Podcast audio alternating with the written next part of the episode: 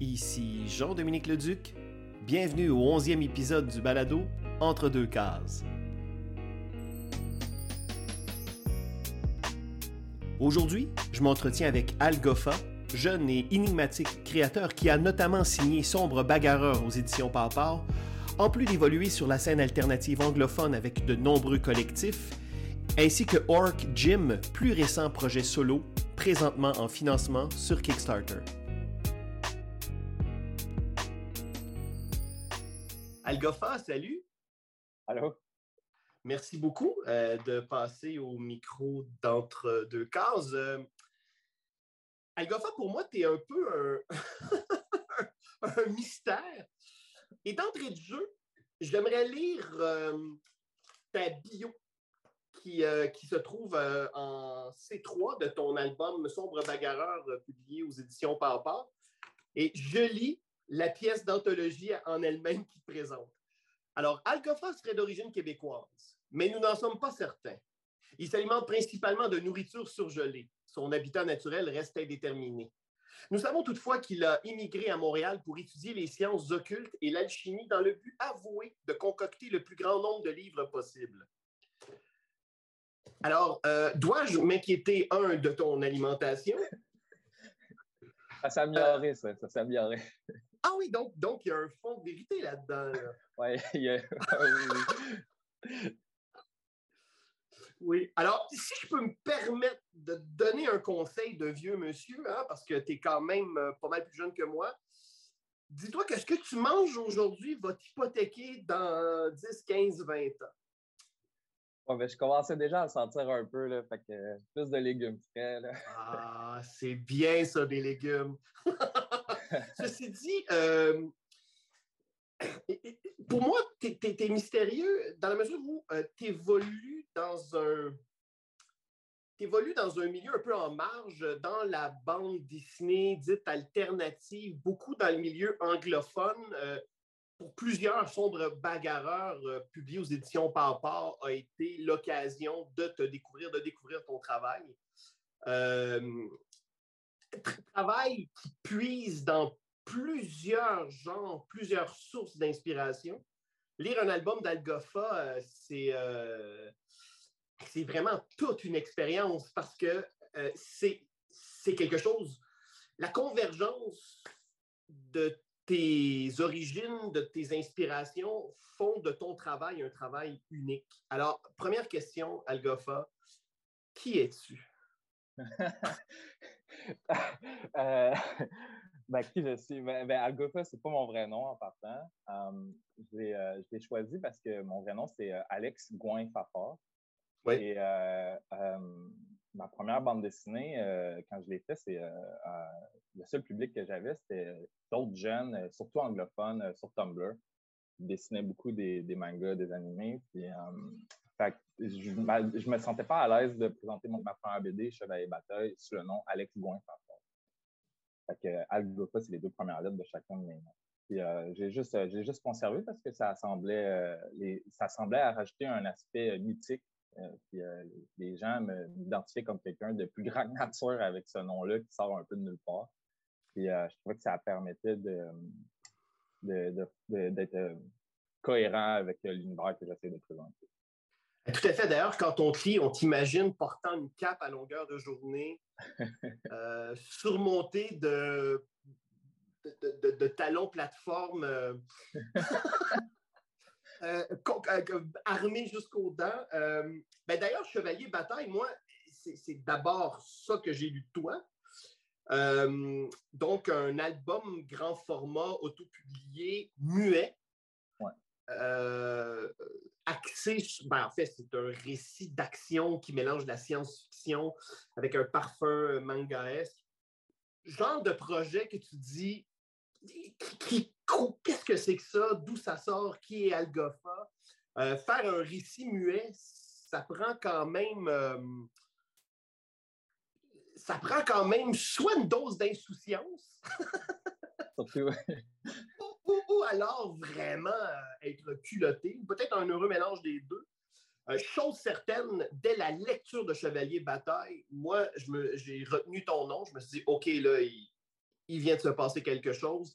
Il y a un jeune auteur de la scène locale montréalaise qui fait quelque chose de complètement différent. Et non seulement de différent, mais, que je juge inédit dans le milieu du 9e art québécois, c'est-à-dire la parfaite conjoncture entre la culture asiatique, la culture américaine, puis quand même aussi euh, la culture francophone. Donc, pour moi, ultimement, tu es l'incarnation de la convergence de ces, euh, de ces, trois, euh, de ces trois grandes traditions de la bande dessinée.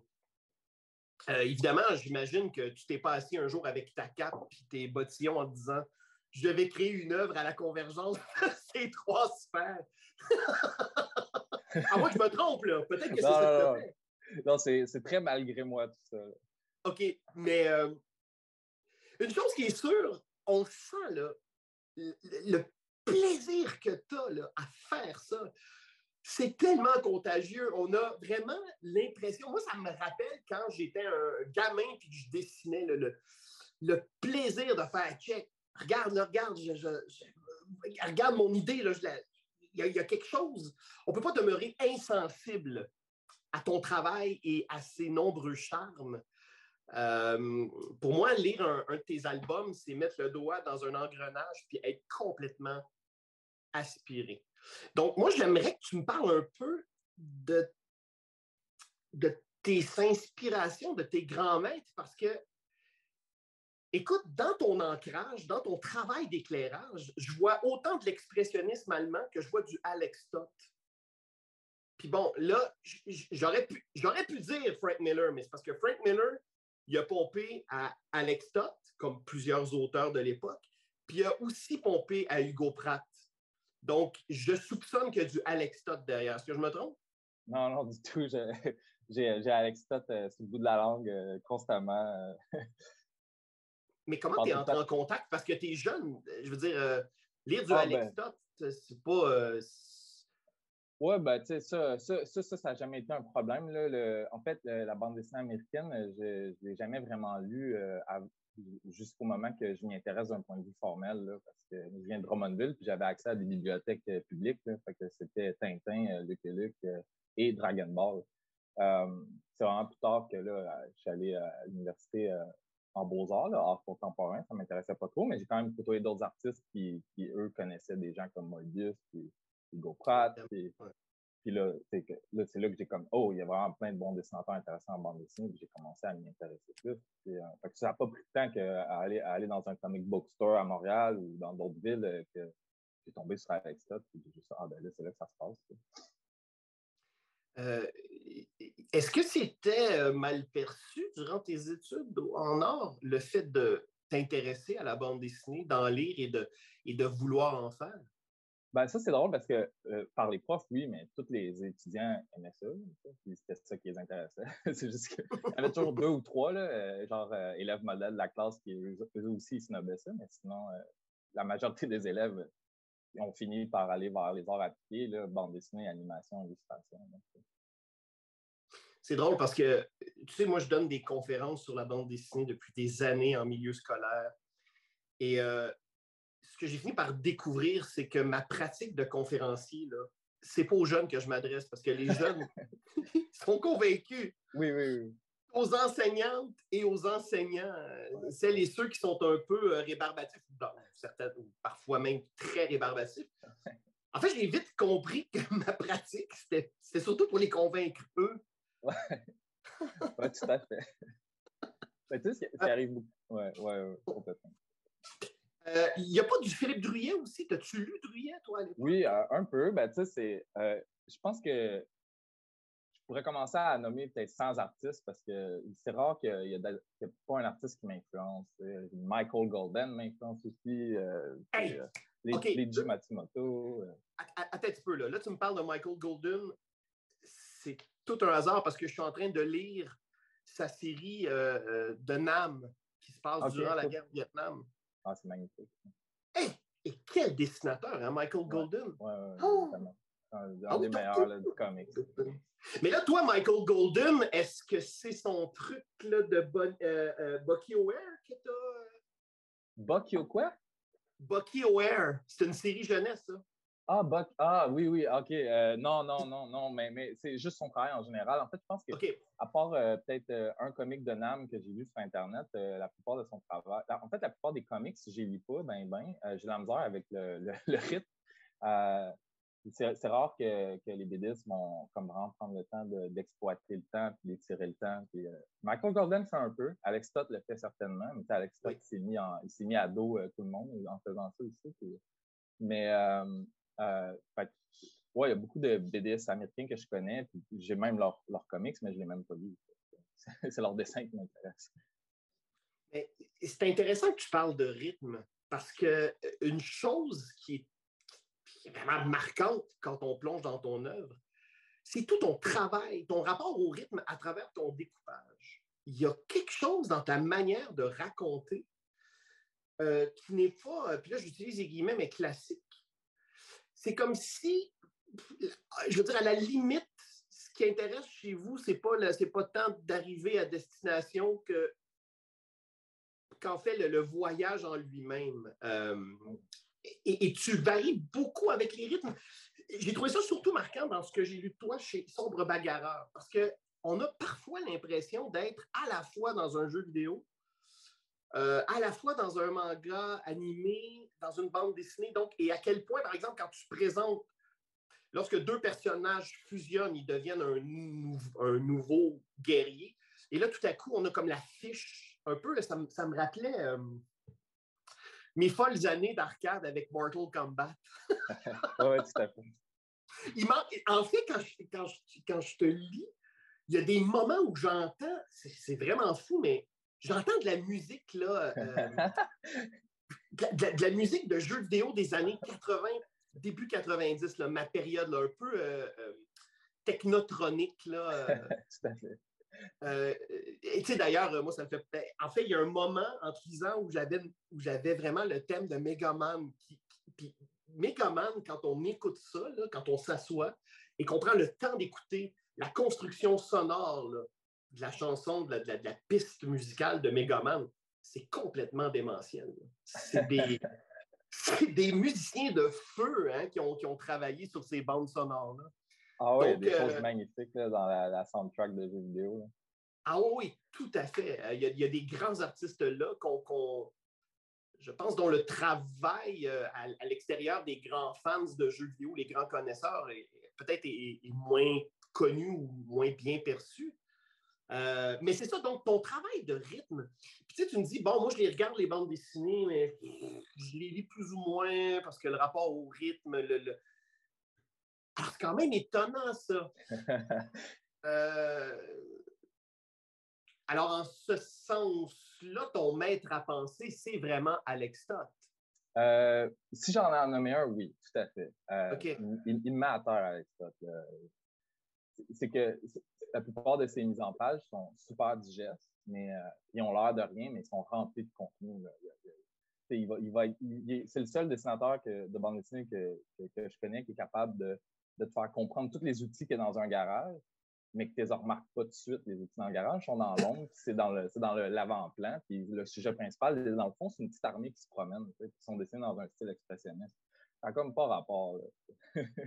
N'y a personne qui fait ça comme ça. Il y a peut-être Georges Jaffino là, qui s'y rapproche, mais il est un peu trop, euh, un peu trop euh, euh, esthétique, un peu trop, trop, sur le, coup de pinceau pour, pour, être plus dans la communication comme ça. Chose intéressante aussi, il est inscrit dans Chevalier de bataille que tu as publié en 2016, que, l'album a, a, été réalisé sous la direction de Vincent Giard. Oui, oui, oui, tout à fait. Ben, ça, ça serait mon deuxième maître à penser, en fait. Euh, c'est un de mes artistes préférés. Il est vraiment. Et lui, il parle jamais d'Alex Stott, il n'est pas intéressé par Alex mais je vois plein d'Alex Stott dans son travail. C'est comme si euh, Sébastien Minino, Alex et euh, Franquin ont eu un enfant. C'est ça, Ah oui, Sébastien Minot. Oui, oui, c'est vrai, ça. Ah oui, c'est intéressant. mais oui, Vincent Giard, je, je trouve, puis quand, j'ai relu Chevalier Bataille après toutes ces années-là, puis que bon, j'ai accroché sur ce détail-là, je me suis dit, ah oui, mais l'aspect expressionniste, euh, puis la, manière d'éclairer que Vincent a dans son travail, Euh, puis là, lui aussi, dans sa mise en couleur, littéralement, euh, c'est assez unique, inédit. Là. Ah Quand on a un album de Vincent les mains, on ne se trompe pas, on le sait que c'est lui. Là. Ah, ben, c'était une révélation quand j'ai découvert son travail. avant de, avant de. J'ai découvert son travail en 2012 au Festival de la BD de Montréal, juste euh, à une table. J'ai vu Proust. Je sais pas qu'est-ce qui se passe ici. Euh, mais, avant ça, euh, mes artistes préférés, c'était des artistes que j'aimais pour, pour leur personnage, leur dessin. Je, regardais à peine de BD, je regardais les bons volumes, les bonnes, les, bonnes structures anatomiques. Je regardais surtout du character design. Puis, je savais pas trop si je m'en allais. Quand j'ai découvert Vincent Jacques, j'étais OK, non, je vais être BD. Oui, c'est fou. Hein? j'imagine que son travail, euh, dans sa manière aussi d'aborder le rythme et de construire ses plans, j'imagine aussi que ça t'a. Euh, oui, il m'a ouvert à beaucoup de. Il m'a ouvert beaucoup à, en fait à, à Spirou. Euh, j'avais aucun intérêt pour ça. Puis Franquin, c'est vraiment un très bon narrateur. Là. Ben là, excuse-moi, mais Franquin, pour moi, c'est Dieu, là. Là, si tu veux, on peut en parler une heure de Franquin. Aucun problème avec ça. Mais et c'est étonnant parce que en même temps, c'est la preuve que euh, au niveau des influences, là, on parle d'Alex on parle de Franquin, à quel point revenir au grand maître, euh, ça nous permet par la suite d'ingérer tout ça et de faire complètement autre chose. Ah c'est comme, comme, David Turgeon. David Turgeon, lorsqu'il faisait de la bande dessinée, puis je trouve ça triste qu'il en fasse plus, ceci dit, c'est un formidable romancier. Mais David Surgeon, quand on regarde ses bandes, ça transpire Franquin. Pourtant, on est loin de la ligne claire arrondie. Mais dans la structure, dans la pensée, dans on, sent. Euh, et donc, ton travail s'appuie sur des grands maîtres relativement classiques. C'est quand même fou. Oui, oui, ben, euh, ben, en fait, ce qui m'intéresse, c'est ça, c'est qu'ils ont une manipulation du temps et de l'image qui, euh, qui, est le, plus riche possible. Euh, parce que esthétiquement, c'est tous des artistes qui m'ont pas attiré à première vue. Parce que moi, euh, de façon plus superficielle, tonale, ce qui m'attirait, c'était Drouillet, puis euh, Moebius, puis Akira Toriyama, puis, que je continue d'aimer et de, de, consommer régulièrement, mais il faut que j'ai consomme pour des raisons différentes. Est-ce que tu as aussi est-ce que tu as aussi un attrait du côté des arts picturales? Est-ce que tu as certains peintres? Oui, oui, hein? Oui, oui. Ben, euh, en fait, mon, mon, mon, bagage euh, académique, c'est euh, dans les beaux-arts. Fait que pendant longtemps, je voulais être peintre, en fait. J'aimais beaucoup Kupka. J'aimais aussi beaucoup les illustrateurs du 19e siècle, comme Gus Boffa ou les, illustrateurs allemands de Simplicissimus. Mm. Fait que j'aime ça, j'aime ça des images assez fortes, assez graphiques. fait que je suis allé très rapidement vers Hugo Pratt. ouais. Euh, il y a aussi, encore là, peut-être reculer un peu dans le temps, mais quand même, il y a du Bosch aussi. Là. Moi, je, vois du. Euh, je vais le prendre, je vais le prendre. ben, prends-le, euh, parce que c'est quand même pas banal. Puis forcément, ton inconscient en est imprimé aussi, parce que. Parce que dans ton travail, une des choses, c'est à quel point tu joues avec l'alternance de moments très intimes et des fresques. Mais des fresques euh, gargantuesques. C'est pour ça que pour moi, il y a du bosch dans ce que tu fais. Là. Quand, quand on tombe, on, est au-delà du splash page, du fameux splash page euh, dans les comics américains, là, où on a une double page avec une taloche. Puis, euh, non, dans ton travail, toi, il y a un recul davantage. On est dans une fresque littéralement. Et, et aussi, donc, nécessairement, ça devient de ton. ça fait partie de ton bagage génétique des beaux-arts, forcément. Oui, oui, ben c'est drôle que tu ben, as, l'œil parce que oui, euh, euh, et Bruegel, c'était pas mal euh, mes deux préférés, là, je dirais, de l'âge de, 16 ans à 22, 23 ans. C'est sûr, c'est chose cégep, là, mais mes, exercices historiques, j'ai faisais sur eux. Quand je dis aussi que tu as un parcours un peu en marge, c'est que tu es quand même un auteur qui a souvent recours au sociofinancement. Euh, ben D'ailleurs, Sombre Bagarreur avait d'abord, en premier lieu, avait, en première fenêtre, il a été publié en anglais. Bon. Euh, Mais d'ailleurs, tiens, parenthèse, comment comment t'en es arrivé à intégrer le catalogue euh, de Pau piloté par Luc Bossé? Parce que pour vrai, Sombre Vilain, c'est vraiment quelque chose qui ressort dans le catalogue au niveau de, la sensibilité, de l'approche graphique. Euh, c'est quand même un album qui est différent des autres. Oui, bien, Euh, en fait, au début, j'étais à l'atelier de la bande dessinée avec euh, Vincent, puis euh, on parlait de le sortir à mauvaise tête. ça aurait été le fun, mais finalement, sa maison d'édition, elle a fermé. ouais. puis, j'ai juste, j'avais le choix entre mécanique générale, Pastèque, puis Farfar. Puis Pastèque, ils m'ont jamais montré l'intérêt. Je ne sais même pas s'ils savent qu'elles existent. Puis, euh, il me restait Papa ou euh, mécanique générale. Puis Luc, ben, j'avais appris à le connaître euh, à travers Alexandre Fontaine-Rousseau, qui, qui, était quelqu'un qui venait souvent à l'atelier dans le. Euh, fait que ça juste, ça n'a même pas été, ça même pas été une réflexion de ma part. Puis Luc a juste dit oui. Là, puis je dit ah, ça me dérange pas côté ligne éditoriale. Puis il dit ah non, papa, pas de ligne éditoriale. Bon, ben ok. Mais euh, non, il n'y a, pas eu un, a, pas eu, a pas eu de choix ou de réflexion du tout derrière ça. De toute façon, pour moi, le livre il était déjà fini, puis il avait déjà fait son, son temps, il avait déjà été publié en anglais. je n'avais pas une stratégie. Tu n'avais pas un plan diabolique là, avec ta cape et tes bottes. Non, ou j'avais pas un plan d'affaires comme ça. C'est sûr j'aurais pu aller euh, chez Froid, exemple. J'ai juste pas pris le temps de, de, de, de... Dans ma tête, c'était un livre qui n'allait pas marcher de toute façon. Mais comment, OK, alors question, comment vend-on, ben en fait, dans ton cas, le livre avait déjà été publié, mais quand même, quand on part du principe qu'on considère que son livre est invendable, comment, comment on arrive à persuader un éditeur? Ben, ben j'y arrive pas vraiment aussi, c'est ça l'affaire. C'est, quand même difficile. Euh, euh, tranquillement, je m'adapte. J'apprends à créer des projets et à, communiquer d'une façon avec les éditeurs qui, je pense, euh, je me mets dans leur peau. Mais euh, j'ai beaucoup de projets refusés, moi, là. J'en ai beaucoup. Pas pour rien que je suis allé voir les campagnes de financement, c'est que je vais directement au, lecteur. Je sais que j'ai un lectorat, c'est juste que euh, l'éditeur n'était pas toujours au courant que j'ai un lectorat. Mais là, d'ailleurs, au moment où on se parle, c'est la dernière journée ou l'avant-dernière journée d'une campagne de socio-financement pour le projet euh, Orc Gym. Oui, exact qui, s'est financé euh, relativement rapidement. Donc, tu as vraiment un lectorat. Là, ça, on, peut très bien le constater. Oui. Oui, oui. Puis, euh, euh, au, début, c'était un, une option qui me déplaisait, mais c'est devenu mon quotidien. Puis j'aime ça. J'apprends beaucoup sur la promotion, sur développer une relation avec le lectorat comme un, aspect de communauté. Finalement, j'ai retrouvé des choses que j'aime, que, que je n'avais pas prévues mais tu apprends aussi nécessairement à devenir un éditeur parce que.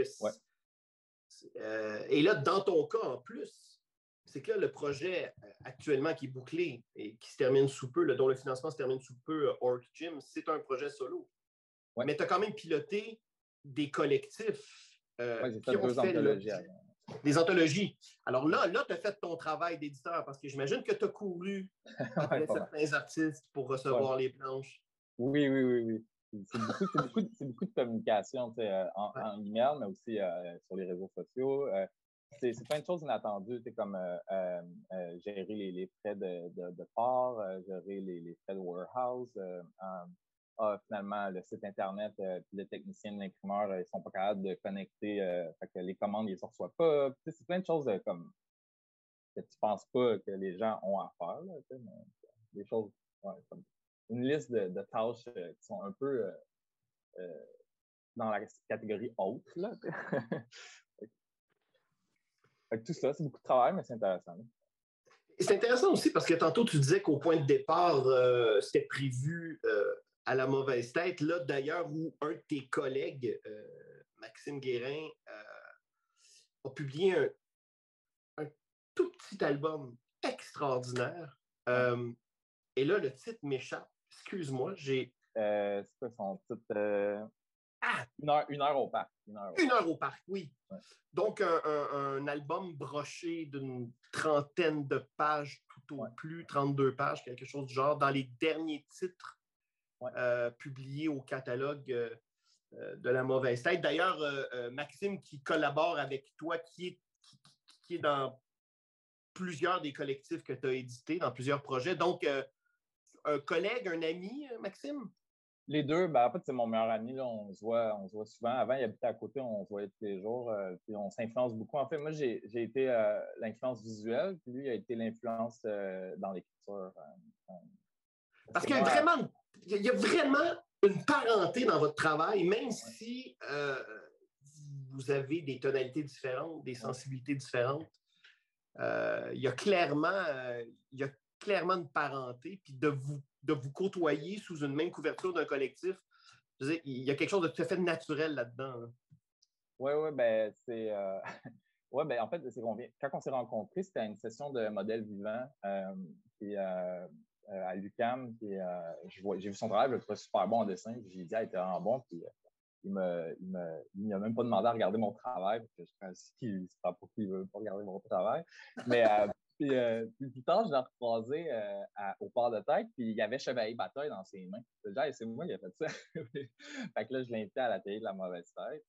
Puis euh, tranquillement, lui, il était comme tout à fait nouveau à la bande dessinée, pas du tout un lecteur de bande dessinée. Il fait Chris Ware, Crumb puis Daniel Close, qui sont toutes des, bonnes sélections, mais, mais ça l'arrêtait là, là, il ne connaissait rien d'autre. Puis, je l'avais confronté en disant Ah, mais tu sais, t'es meilleur que Robert Crumb. Il en revenait pas que j'osais dire. Il dit T'es qui toi pour dire ça?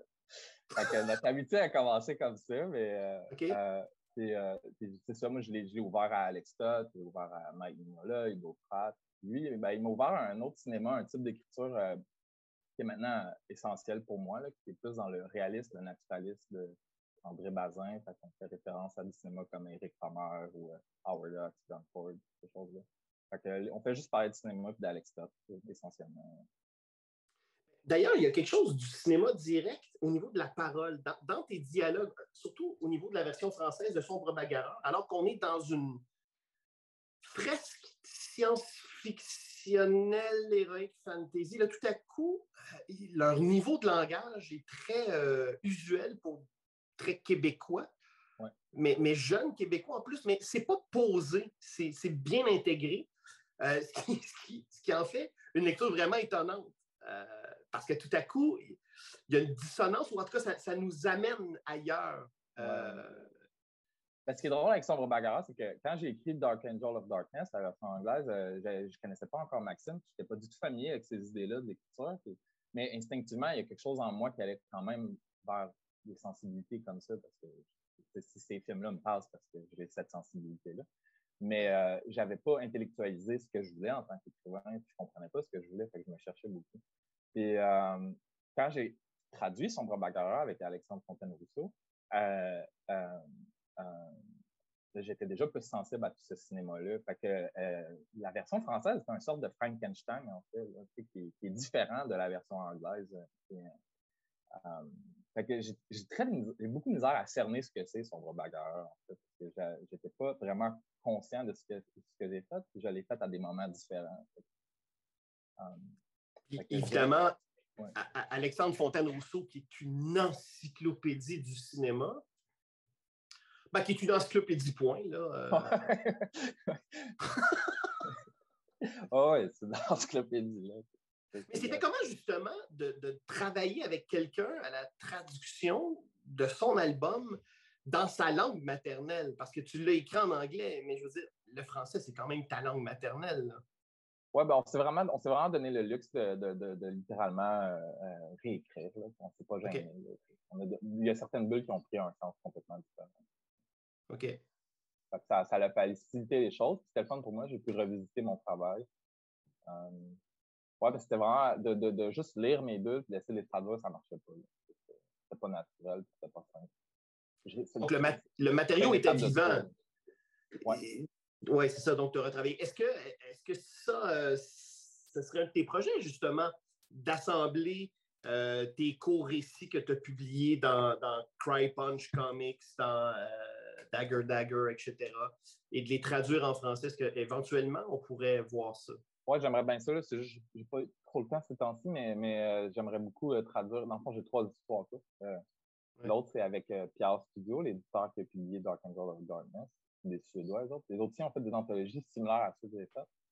Euh, puis j'ai une, j'ai une histoire courte là-dedans qui s'appelle Magus. Fait que je prendrais mes trois histoires courtes puis j'en ferai un livre en français. Là, j'en ai beaucoup. Euh, ouais, c'est dans les projets idéalement 2023. Là. De 2023, donc cette année, là? Idéalement. Idéalement. D'accord. Euh, est-ce que tu privilégierais, euh, encore une fois, le sociofinancement ou tu, ou tu irais euh, fort de ton expérience avec les éditeurs cogner à des portes? ben, je pense que pour ce livre-là, je pourrais essayer de convaincre un éditeur ou deux, mais sinon, je, je, je vais retourner parce que je pense que déjà, quand un livre est fini, c'est vraiment différent que euh, si euh, on propose un six pages avec un synopsis. Euh, je pense que que j'aurais des fortes chances de me trouver un éditeur. De toute façon, j'ai pas d'attente. C'est pas un projet qui me dit ah, il me faut un revenu pour survivre. C'est plus un projet de Ah ben, c'est un livre que j'ai déjà fait. Que je prendrais un éditeur qui fait ça avec 100 copies et qui me donne 10% ça me dérangerait pas. ben, justement, mais donc euh, mais est-ce que, est que la bande dessinée, euh, c'est ta mania, c'est ton gagne-pain? Est-ce que c'est un passe-temps qui est très, très prenant? C'est euh, ben, quoi? J'ai toujours eu un emploi alimentaire, euh, mais là, ça fait un an que, que, je vis juste de mon âme, mais, mais là, genre, je suis allé porter des CV la semaine passée. Il faut, quand faut je retourne me trouver à alimentaire, je pense bien. Mais c'est ça, c'est que c'est. Des fois aussi, j'ai quelques contrats, mais ça, c'est très sporadique. Là ça, ça paye bien, mais des contrats d'illustration, des choses comme ça, mais c'est pas, j'ai pas, j'ai pas, j'ai pas, j'ai pas développé quoi que ce Mais ceci dit, tu démarches les éditeurs américains parce que euh, je sais que dans la nouvelle série de Wes Craig, tu vas publier dans un numéro un court récit, là, non? Ouais, ouais, mais non, c'est lui qui m'a contacté, là. Euh, ouais. que c'est beaucoup plus facile, là. Euh, ouais, en fait, l'artiste, il, il, est juste. La plupart des artistes, la plupart des contrats que j'ai eu, c'est souvent des artistes qui les ont à faire. Fait souvent, avec les artistes, les procédures sont plus simples. Ils sont juste comme ben, j'aime ton travail, là, faisons quelque chose. les opportunités ont souvent été comme ça. Là, c'est quand même une belle visibilité. On parle d'Image Comics, on parle d'un créateur qui a signé précédemment Deadly Class, qui a fait, qui a été un immense succès, qui a fait l'objet d'une adaptation télévisuelle. Donc, quand même, c'est là, c'est les ligues majeures, non? Oui, oui, oui. Ben, je suis bien content. Là. Euh, puis, euh, ça fait vraiment le fun aussi. Là, parce que, je, il y a une époque où j'étais plus naïf. Euh, je me voyais comme un Frank Miller ou un Paul Pope. quand j'étais plus jeune, je rêvais ça. Je me disais, ah, je vais faire les livres que je veux, mais avec les, icônes et les symboles de la culture populaire. Puis, si ça l'arrive, ça l'arrive, là, mais en fait, je me vois, je me vois bien juste être un, prolétaire de la BD américaine, six mois par année, six autres mois pour faire mon livre, c'est une campagne de financement. j'ai commencé à collaborer avec des écrivains pour justement essayer de percer le marché sur cet angle-là, au lieu d'envoyer mes propres projets. je me suis dit peut-être que c'est mon approche à l'écriture qui, euh, me marginalise. Euh, parce que je pense que mon dessin peut être commercial. Euh, pour l'instant, ça ne marche pas, mais je continue. Là, c'est une voie possible. C'est intéressant, ça, parce que plusieurs créateurs et créatrices sont réfractaires à travailler avec des scénaristes parce qu'ils préfèrent se raconter ou raconter leurs histoires. Et euh, moi, je trouve ça très rafraîchissant qu'un jeune auteur comme toi garde toutes les, avenues possibles ouvertes. Euh, parce que justement, aussi au contact euh, de ces gens-là, ben forcément, ça va, ça va euh, influencer ta propre démarche et ton travail? Oui, ben, j'ai comme en fait, j'ai euh, Patrick Kenlan, qui est un écrivain euh, chez Image, qui a fait une, sa, récit la plus récente s'appelle Frontiersman.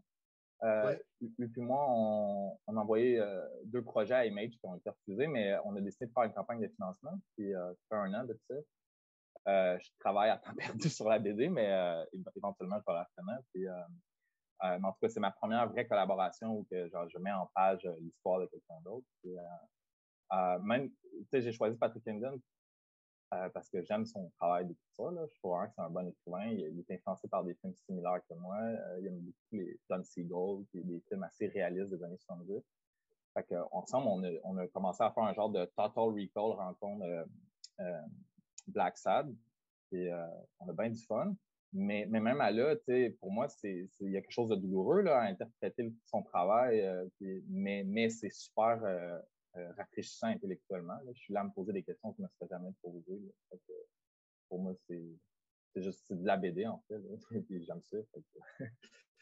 Oui, bien nécessairement, on, a, non seulement on, apprend au contact des autres, mais c'est que ça, ça ébranle aussi certaines de nos certitudes, forcément. Oui, euh, donc, euh, cette idée d'évoluer de, dans un marché américain dit plus mainstream, euh, donc tu ne fermes pas du tout la porte à ça, au contraire. Là. Non, ça m'intéresse beaucoup. en fait, en fait J'aime tellement la BD que souvent j'ai une version imaginaire interprétée de tous les types de BD. Je me verrais faire une biographie en noir et blanc intimiste, autant que je me verrais faire le prochain Avengers, autant que, j'aime l'idée d'être un drouillet perdu.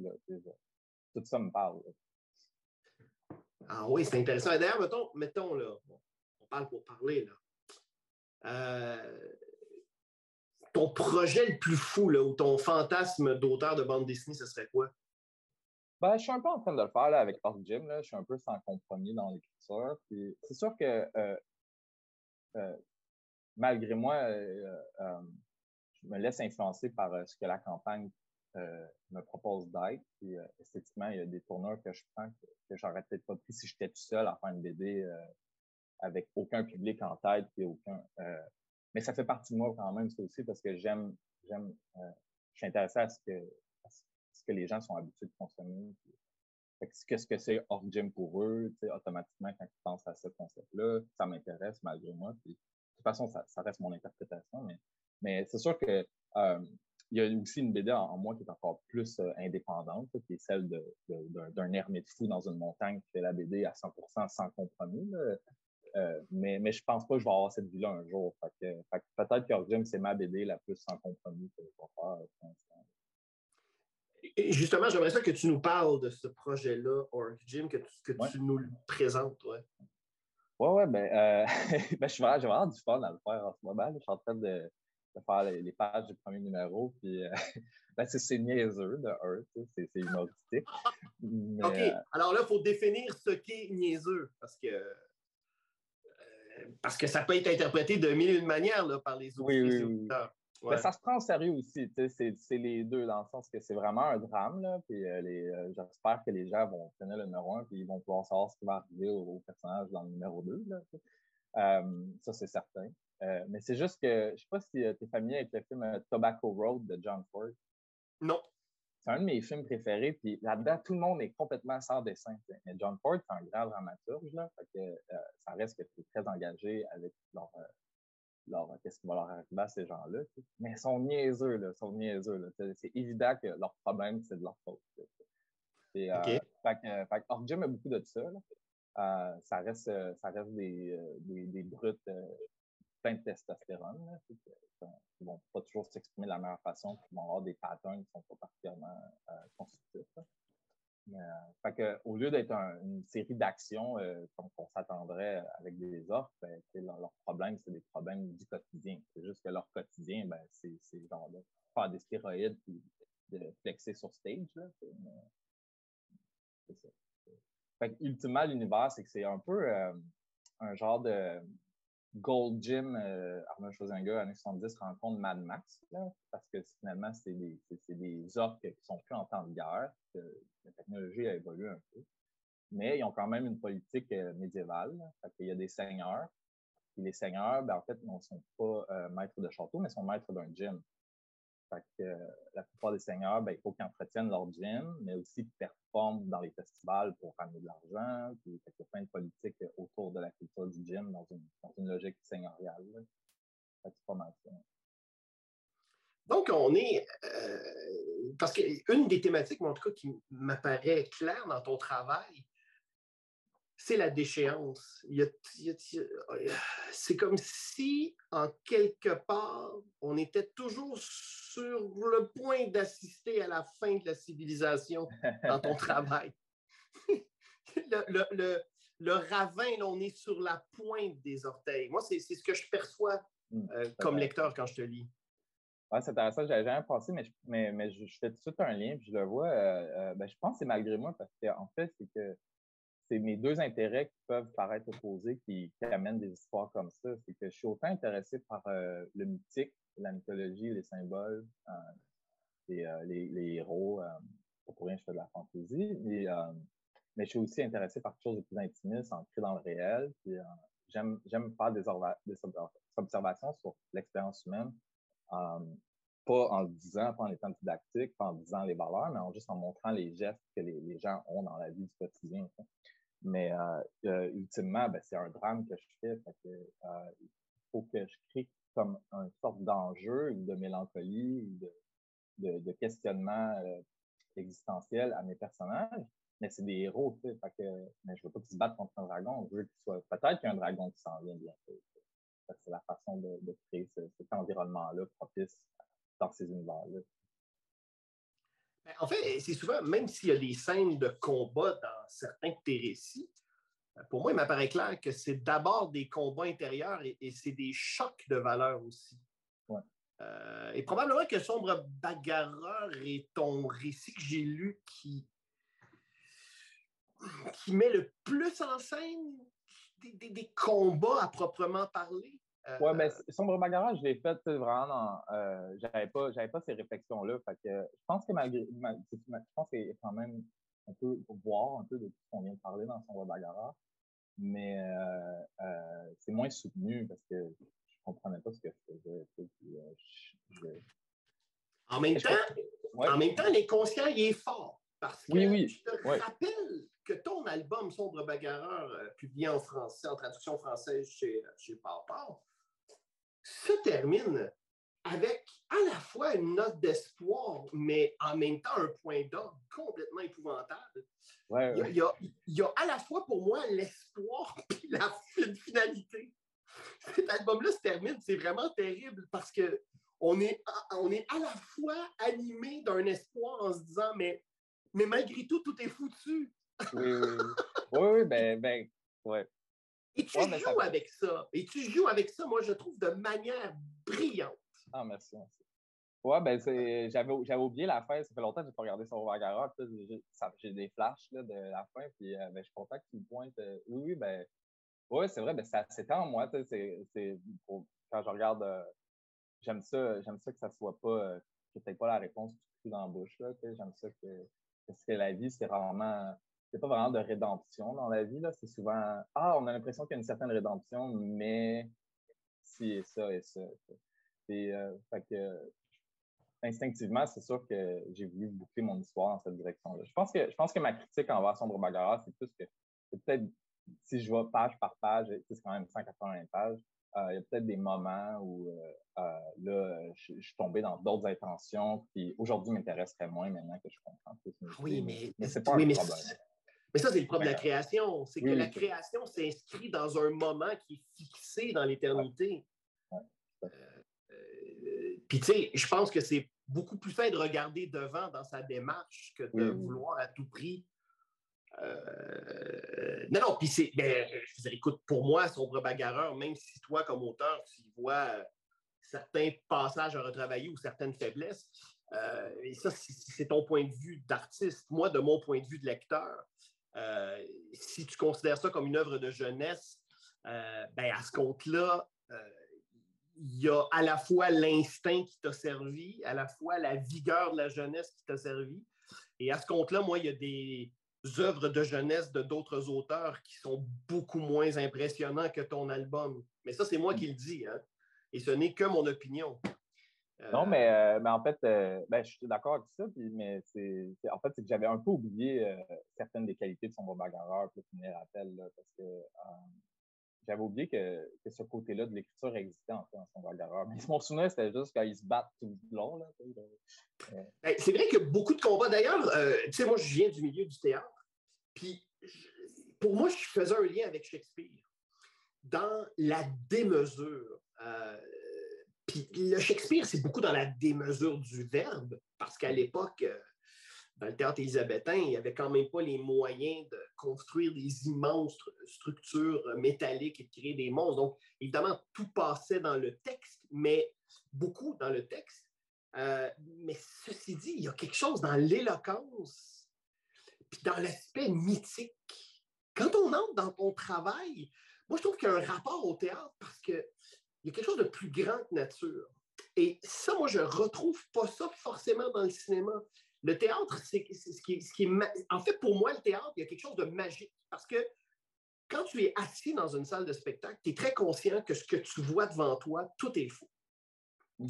Et un peu à la manière du magicien, on le sait que David Copperfield, il ne passe pas à travers un mur. C'est physiquement impossible de passer à travers la matière.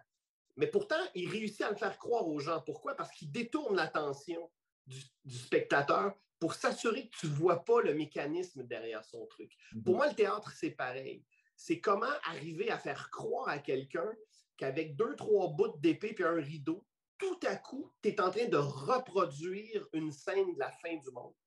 Mm. Et, pour moi, je trouve que ça, dans la fabrication, dans, ton travail euh, d'artisan, dans ta manière de fabriquer tes histoires, il y, a, le sens épique, il y a cette volonté, il y a ce goût d'aller au bout de la proposition, mais complètement au bout de la proposition. Et c'est pour ça que moi, je trouve qu'il y a quelque chose du, du grandiloquent de William Shakespeare.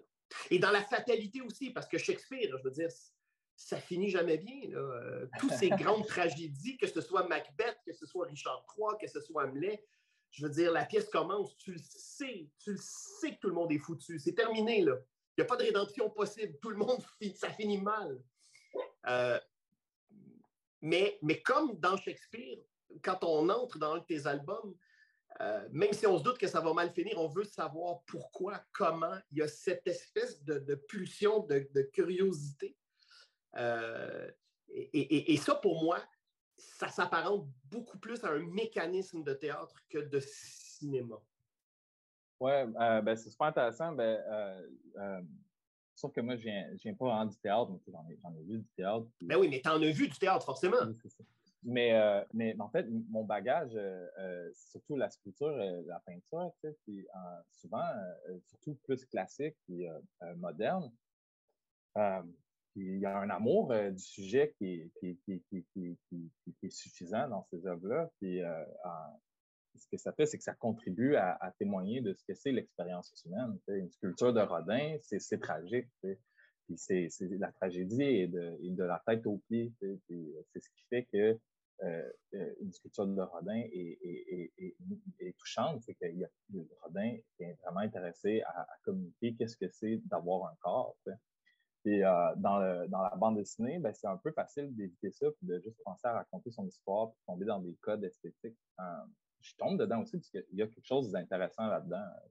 J'aime beaucoup de cartoonistes qui ont quelque chose de très codifié.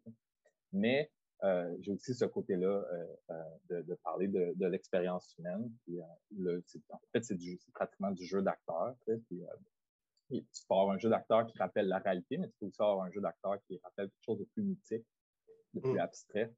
Fait que ces deux, ces deux, ces deux voies-là du corps humain, j'utilise le plus que je peux. en, fait, en, fait, ce dont tu parles présentement, cette scénographie. Tu sais, quand tu parles d'une sculpture, c'est une œuvre qui, qui, s'inscrit dans, dans un espace tridimensionnel. Donc, à ce moment-là, on parle de scénographie comme au théâtre, comme un décor de théâtre, comme un accessoire de théâtre. C'est-à-dire que c'est un objet qui se définit dans l'espace et, et, qui a une signification, qui est signifiant, qui, qui dégage et qui raconte quelque chose. Et, euh, ben, parce que d'un point de vue, d'un point de vue, d'un point de vue graphique, euh, un carré euh, noir dans, dans, une page blanche, ça a une tension différente, peu importe où tu le déplaces. C'est la même affaire, c'est OK, ton espace c'est 3D, qu'il soit réel, sculpturel ou dessiné. Il y a des tensions qui sont créées à chaque millimètre que tu bouges ton personnage, à chaque angle que tu prends sur lui. toute cette tension-là, elle, elle, est pratiquement euh, approchable à un niveau abstrait seulement. Tu peux, prendre les meilleurs, tes meilleurs BDS préférés puis les transformer en juste des, shapes abstraites. Tu vas sentir toute cette tension-là. Ça va continuer d'exister. Est-ce que l'animation est une avenue qui pourrait t'intéresser dans, dans, tes créations? Parce que ça, c'est une autre chose. Ton rapport au mouvement, il y a, une élasticité, il y a, quelque chose dans, ta manière de d'inscrire les corps dessinés dans leur espace que je me dis, il y a forcément, il doit y avoir euh, dans ton esprit quelque part une envie quelconque d'animation. Est-ce que je me trompe? Euh, j'ai déjà eu un intérêt pour ça. Je suis allé à Sheridan College un an, une école à Oakville, dans le Greater Toronto Area. C'était comme vraiment le meilleur programme d'animation en Amérique du Nord. Euh, dans le temps, j'avais été refusé. Puis j'avais entré dans leur programme pour les débutants où c'était juste du modèle vivant. Ça m'a beaucoup aidé. Et, mais dans ce temps-là, je côtoyais beaucoup de, futurs animateurs. Euh, c'est une industrie qui est énorme. C'est fou de, vouloir devenir un, animateur euh, auteur. C'est euh, soit tu es un prolétaire ou soit tu es un animateur auteur, mais tu fais un film dans toute ta vie pratiquement. Euh, fait que j'aime pas assez l'animation pour ça. Je dirais même que je préfère la BD en fait. fait que rendu là, ça fait longtemps que j'y ai pas repensé. Mais, clairement, l'animation est une influence indéniable. Mais, mais avec le temps, on dirait que j'en écoute plus vraiment l'animation. Je, on dirait que je peux aller droit au but avec ma sculpture, euh, euh, mon dessin et mon film. peut-être que comme peut-être un jour deviendras-tu un auteur indépendant de fortune, ben, décoré, glorifié? À ce moment-là, peut-être pourrais-tu avoir. Exact, exact. C'est comme mon plan Z. oui, bon, ben écoute, euh, mais avant le plan Z, il y a le plan A, B, C. Donc là, là, pour l'instant, euh, tu travailles à boucler euh, Orc Gym, dont le financement qui a été bouclé dernièrement. la campagne se termine euh, demain. Demain. Donc là, juste pour le bénéfice, donc le 15 mars 2023 se termine le financement du projet Orc Gym. bon, moi, j'y ai contribué. J'ai vu qu'on on a, on a réussi à débarrer quelques paliers. Euh, j'ai vu qu'il y aurait des cartes euh, inspirées, en tout cas, je ne sais pas si c'était inspiré des cartes de, comics des années 90 à la Jim Lee ou. Euh, oui, tout à fait. Oui, bon, c'est ça. mais bref, félicitations. Merci. c'est pas banal boucler un sociofinancement en 2023 quand, quand tout à coup, c'est plus une nouvelle réalité, mais c'est quelque chose d'instauré et que les gens sont énormément sollicités de toutes parts. Donc, euh, chapeau bas, vraiment, bravo. Euh, et, euh, donc, ça, on lit ça quand? Idéalement, dans peut-être trois mois environ. OK. J'ai presque crayonné toutes les pages. ça va être l'ancrage, mais c'est ça, c'est plus le, quotidien qui va embarquer. Là, comme on parlait tantôt, je suis allé porter des CV il y a une semaine, là, fait, que, tout ça, mais idéalement, d'ici trois mois, les gens vont avoir leur copie. Puis euh, j'aimerais ça lancer euh, trois numéros euh, cette année. numéro 2 environ en, juin, puis numéro 3 par l'automne. Puis après 4, 5 et 6 l'année prochaine, ça, ça va, l'histoire va être finie. Wow! Ben écoute, je trouve ça excitant de te suivre. je te souhaite beaucoup de légumes et de vitamines pour tenir le coup. Merci. Hein? Parce que le travail d'auteur de bande dessinée en est un physiquement difficile. Hein? Euh, les gens ne se rendent pas compte. Euh, les gens se plaignent de passer leur journée assis à l'ordinateur. Euh, ça, c'est une chose. avoir une tendinite à cause de la souris, c'est une autre. Mais d'être penché constamment, d'être recroquevillé sur soi-même pour dessiner, c'est un travail, c'est un travail physiquement engageant.